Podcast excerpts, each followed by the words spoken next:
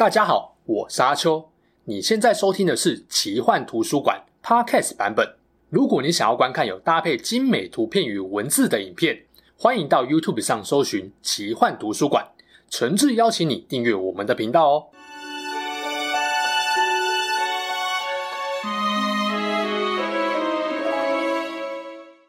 Hello，大家好，我是阿秋，来聊聊神秘奇幻的主题故事。《魔戒力量之戒》影集要在 Amazon Prime Video 播出了，相信不少魔戒迷都很期待啦。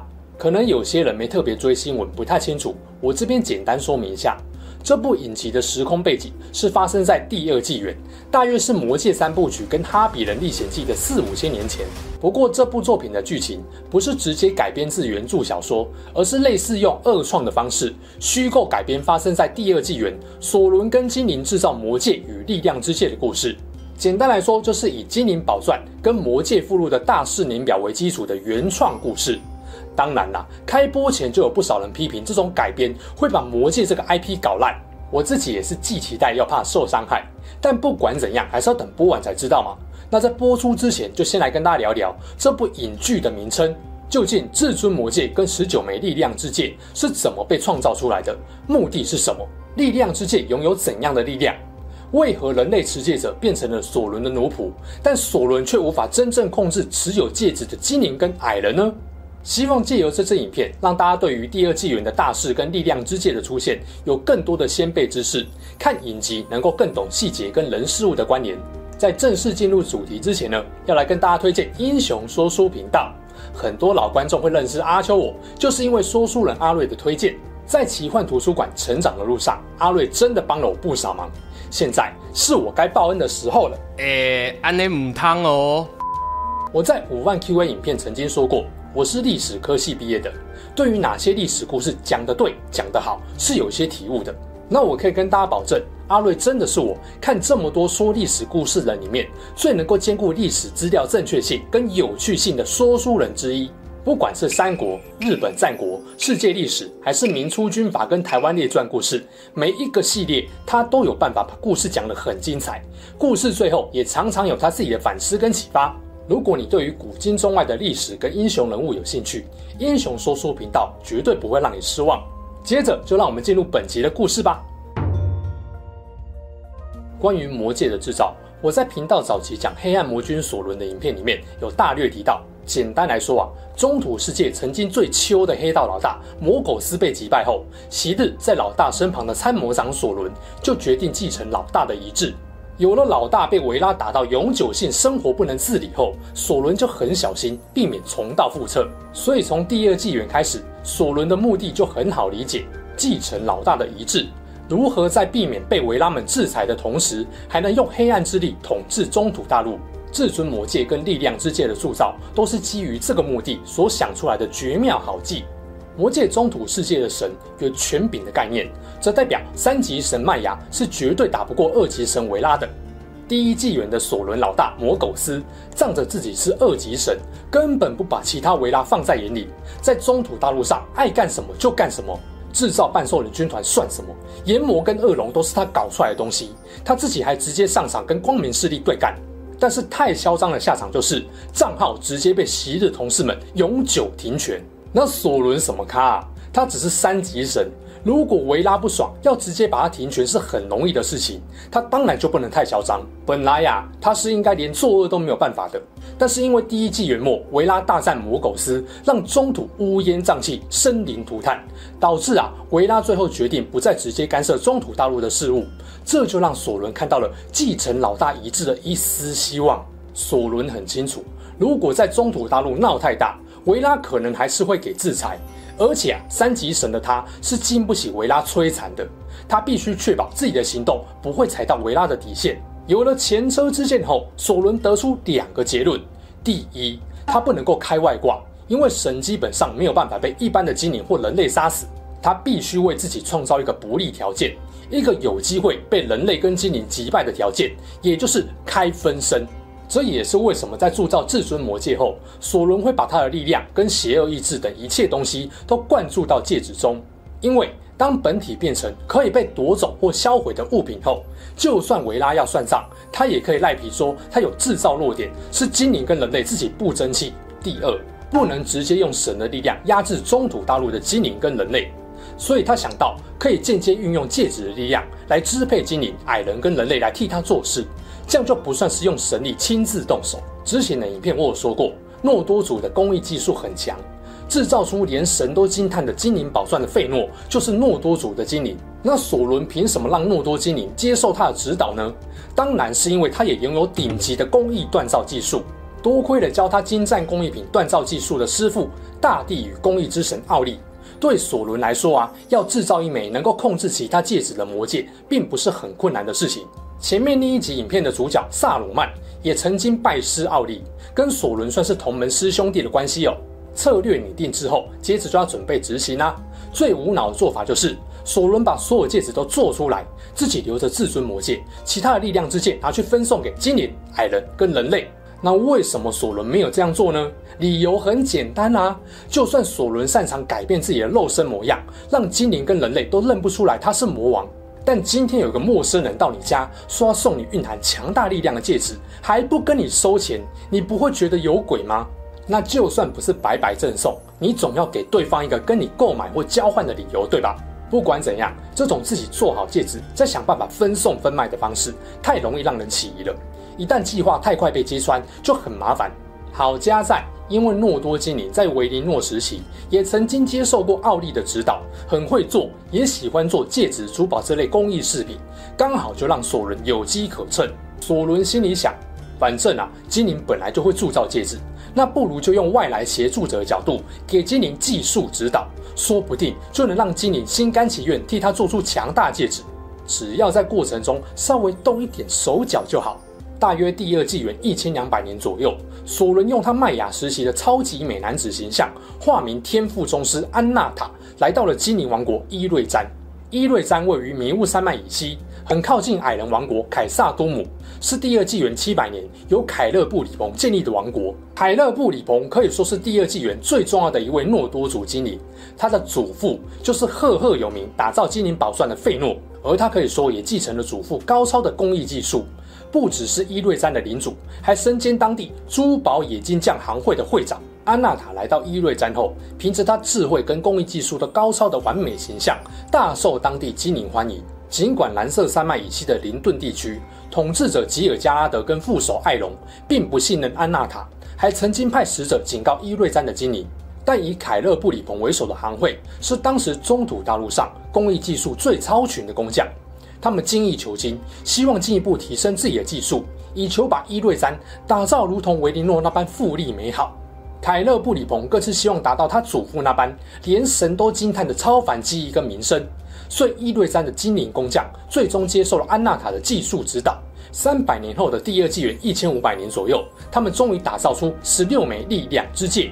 所谓的力量之戒，是拥有能够大幅强化使用者能力的戒指。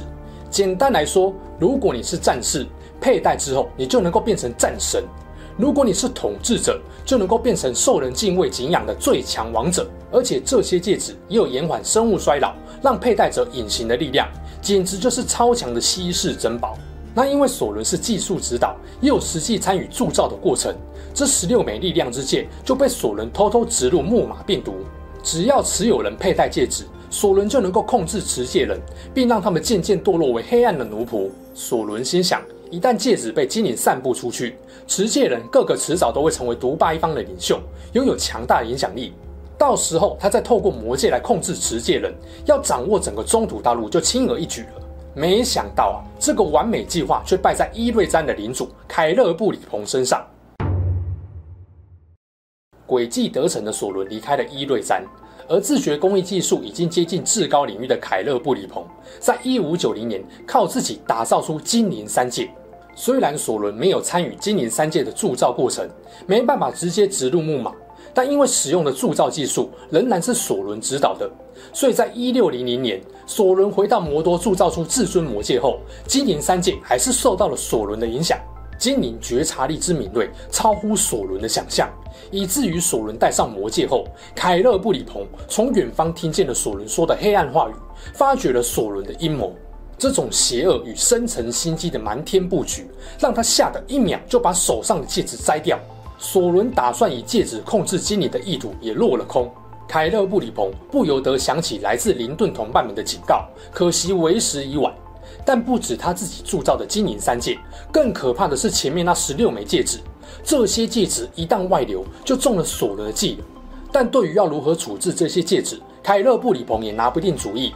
他决定前往罗斯洛利安寻求凯兰崔尔的建议。凯兰崔尔也是打从一开始就不信任安纳塔的智慧精灵。他们本来想摧毁力量之戒，试了很多方法都无法对戒指造成严重伤害。于是凯兰崔尔建议把戒指藏起来，除了禁止使用之外，还必须远离伊瑞山。毕竟如果精灵迟迟不戴戒指，索伦总有一天会发现事有蹊跷，杀到伊瑞山找戒指的下落。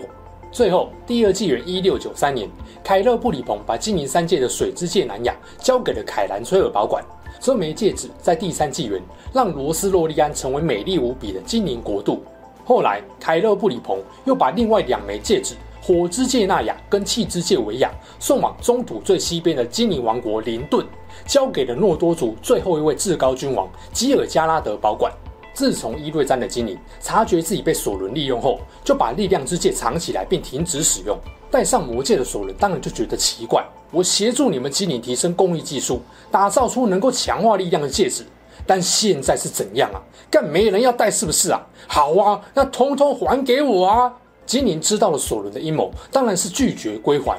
那索伦当然就恼羞成怒了。哇靠！你们精灵吃干抹净了，就把我甩得远远的，是不是啊？没有我逆天的知识，你们这些废物精灵哪里造得出力量之戒？两个选择，要么交出戒指，要么给我死。于是，第二纪元一六九五年，索伦的大军从摩多越过后来的洛汗领地，入侵了伊利亚德，准备进攻伊瑞詹，夺回这十几枚力量之戒。这就是中土历史上知名的精灵与索伦之战。当林顿的吉尔加拉德收到索伦开战的情报后，便派遣艾隆驰援伊瑞詹，但因为距离太远了，无法及时抵达。索伦的前锋部队已经来到了伊瑞詹，最后索伦军队强大到直接攻破了伊瑞詹，杀进目的地珠宝之厅。凯勒布里鹏站在大厅门前的阶梯，独自迎战索伦，但是战败被生擒。珠宝大厅遭到劫掠，索伦夺取了九枚力量之戒，不过索伦无法找到另外七枚力量之戒。他残酷拷问了被俘虏的凯勒布里鹏，最后也得到了七枚戒指的下落。其实呢，有一枚戒指，凯勒布里鹏已经先送给都灵三世了，唯独精灵三戒他只字不提。凯勒布里鹏会这么重视精灵三戒是有原因的：一来，这三枚戒指是他自己的呕心沥血之作，没有遭到索伦的玷污；二来，这三枚戒指拥有的力量跟创作目的也跟其他十六枚戒指不太一样。而当索伦已经问不出任何消息时，便残忍杀害凯勒布里鹏，还把他的尸体挂在毛尖之上，用箭矢射穿。但即使是这样，也难消索伦计划被搞砸的怒气。他持续追击艾隆的军队，直到罗斯洛利安精灵跟都灵矮人联军突袭了索伦大军后方，艾隆才得以逃脱，并带着幸存的伊瑞山精灵躲到迷雾山脉北方，建立了瑞文戴尔。当然，索伦没那么容易放过精灵。他企图消灭精灵在中土大陆的势力，不止围攻瑞文戴尔，甚至后来全面攻占伊利亚德，直指蓝色山脉以西的林顿地区，最后还进攻了米斯隆德。好家在最终，人类的努曼诺尔帝国响应了基尼的求援，派出了援军到伊利亚德。这批联军就这样把索伦打到差点哭出来，狼狈逃回摩多。精灵对索伦的防备，让索伦愤怒又失望。他决定把力量之戒直接分给矮人跟人类。久未使用了戒指的人类，在他们的时代强大起来，成了古代的君王、法师跟武士。他们获得了无上的尊荣、权势跟财富，也能够延长佩戴者的寿命，让他们隐身，听懂自己原先无法理解的语言，也能够见到常人不可见的事物。但最终也被戒指侵蚀意志，成了永远服从索伦的黑暗奴仆戒灵。但矮人跟精灵一样，让他失望了。因为矮人是公义之神奥利创造的，既固执又拥有很高的黑暗抗性，戒指无法让他们死后堕落为戒灵。矮人的寿命也不受到力量之戒延缓衰老的影响，甚至佩戴时也没有隐身的效果，只会唤起他们心中对于金银财宝的贪婪，促使他们失去理智，趋于疯狂。那既然力量之戒对矮人没用，索伦决定夺回来。不过其中有四枚在矮人跟恶龙对战时被龙焰毁掉了。后来索伦拿三枚戒指跟铁丘陵兼孤山之王丹恩二世交换条件，只要矮人帮他追杀魔界持有者，就把这三枚力量之戒给他。不过基于多种原因，丹恩打枪了索伦，还把索伦要利用矮人夺回魔界的消息透过金翼父子传达给艾隆。索伦也因此更加杜烂矮人。精灵三戒在力量之戒中是比较特殊的存在。前面有说，因为索伦没有参与这三界的制造，戒指铸造的目的跟其他力量之戒也不太一样。这个第三纪元艾隆曾经说过，打造三界的工匠并不想要力量、权势或是财富，他们想要的是理解、创造跟医疗，让一切不受污染。所以精灵三戒在保有强大力量的同时，受到索伦邪恶意念的控制影响也比较小。由于精灵的秘密隐藏，再加上精灵三戒在佩戴后会自动隐形，所以索伦基本上不知道这三枚戒指的存在跟下落。接下来就跟大家简单介绍精灵三戒，它们分别是以水、火、气三种基本元素来命名的。水之戒南雅由命运所打造，镶有坚硬的白宝石，这枚戒指一直由凯兰崔尔持有。据说南雅的光芒可以媲美星辰。除了强大的精灵跟神灵，似乎只有魔戒持有人佛罗多可以看得见凯兰崔尔手上的南雅。南亚的力量本质是保护，能够让周遭的人事物形象永久保持在最灿烂辉煌的阶段，也能够抵抗邪恶。凯兰崔尔用水之戒的力量建立并保护了罗斯洛利安，他稳固到如果不是索伦本人来攻击，罗斯洛利安永远不会沦陷。火之戒纳雅。又称为红宝石之戒，镶有红宝石。这枚戒指一开始是在吉尔加拉德手中，后来委托给米斯隆德领主瑟丹。纳雅可以给予使用者抵抗压制、支配与绝望的力量，甚至能够抵抗疲劳。在第三纪元，甘道夫来到中土大陆后，瑟丹把火之戒给了甘道夫。这也是为什么甘道夫能够多次并有效在战场上让被恐惧与绝望包围的人重新燃起斗志与希望。也是他无论再怎么疲累，依然能够顶住压力的重要力量泉源。气之戒维亚又称为蓝宝石之戒，是三戒中力量最强大的一枚。吉尔加拉德后来把他委托给艾隆。维亚拥有治愈与保护的力量，所以当佛罗多在风云顶被戒灵刺伤、奄奄一息时，只有艾隆能够替佛罗多疗伤。另外，维亚应该也能够操控部分元素力量，例如说戒灵想要入侵瑞文戴尔时。艾隆就曾经召唤奔流淹没他们，只是这一段被电影改成雅文用咒语召唤。那因为精灵三戒的铸造有使用索伦传授的技术，所以当至尊魔戒被摧毁，索伦永远失去力量后，精灵三界力量也大幅衰退了。又到了影片尾声，简单总结一下开头的问题。首先啊，至尊魔戒跟十九枚力量之戒是怎么被创造出来的？目的是什么？答案就是诺多族的伊瑞詹精灵受到索伦的技术指导所铸造出来的。伊瑞詹精灵本来就拥有高超的锻造技术，他们以前人登峰造极的技术为目标，想要精益求精。索伦知道伊瑞詹精灵本来就会铸造戒指，就利用精灵假好心技术指导，实际上偷偷在戒指灌了木马病毒，这样他最后就能够用魔戒控制其他力量之戒，轻松支配整个中土世界。索伦协助精灵打造的力量之戒，不只能够放大使用者的能力，还能够延长寿命，让佩戴者隐形，听懂自己不能理解的语言，看见常人所不能见之物。那重点来了，为什么人类持戒者变成了戒灵，但索伦却无法真正控制矮人跟精灵呢？主要原因是受定凡人比较缺乏对欲望与诱惑的抵抗力。矮人虽然寿命也有限，但矮人是奥利的造物，本身抗性就高。再加上死后不会变成幽灵，所以不会被索伦直接控制。精灵则是很早就发现索伦的控制意图。再加上精灵三戒是凯勒布里鹏独自铸造，没有被索伦植入木马程式，所以持有戒指的人也不会被索伦腐化。但因为有使用索伦的技术，所以索伦戴上魔戒还是有办法支配精灵三戒的。反过来说，只要魔戒不在索伦身上，精灵就能够使用戒指的力量。这也是为什么第二纪元基本上精灵不敢用，但第三纪元精灵就敢使用戒指的力量。好啦，有了对于力量之戒的基本认识，相信大家在看亚马逊影集时也会比较有概念。例如说，我会特别关注索伦如何巧妙伪装和精灵互动，并欺骗他们；伊瑞詹精灵和摩瑞亚的都灵矮人如何维持友善的合作关系，矮人又怎么在精灵遇难时帮助他们。当然，我也很期待三位主要精灵的成长。身为第二纪元硕果仅存的维林诺诺多精灵，凯兰崔尔自身成熟的变化，还有作为诺多族最后一任至高君王。吉尔加拉德如何带领林顿精灵恢复昔日的富庶跟荣耀？而骁勇善战的艾隆又如何在吉尔加拉德身边不断成长，最终成为诺多精灵在中土对抗索伦最重要也最伟大的半精灵？当然，第二纪元也是亚拉冈祖先能够把索伦逼到绝境的努曼诺尔人的辉煌时代。很期待看到人类的活跃、分裂与转变。那希望这支影片能够帮助大家，在复习哈比人跟魔戒，或是看力量之戒影集时，能够有更深刻、更棒的体会。如果你喜欢我的影片，不要忘了帮我按赞、订阅奇幻图书馆哦。大家拜拜。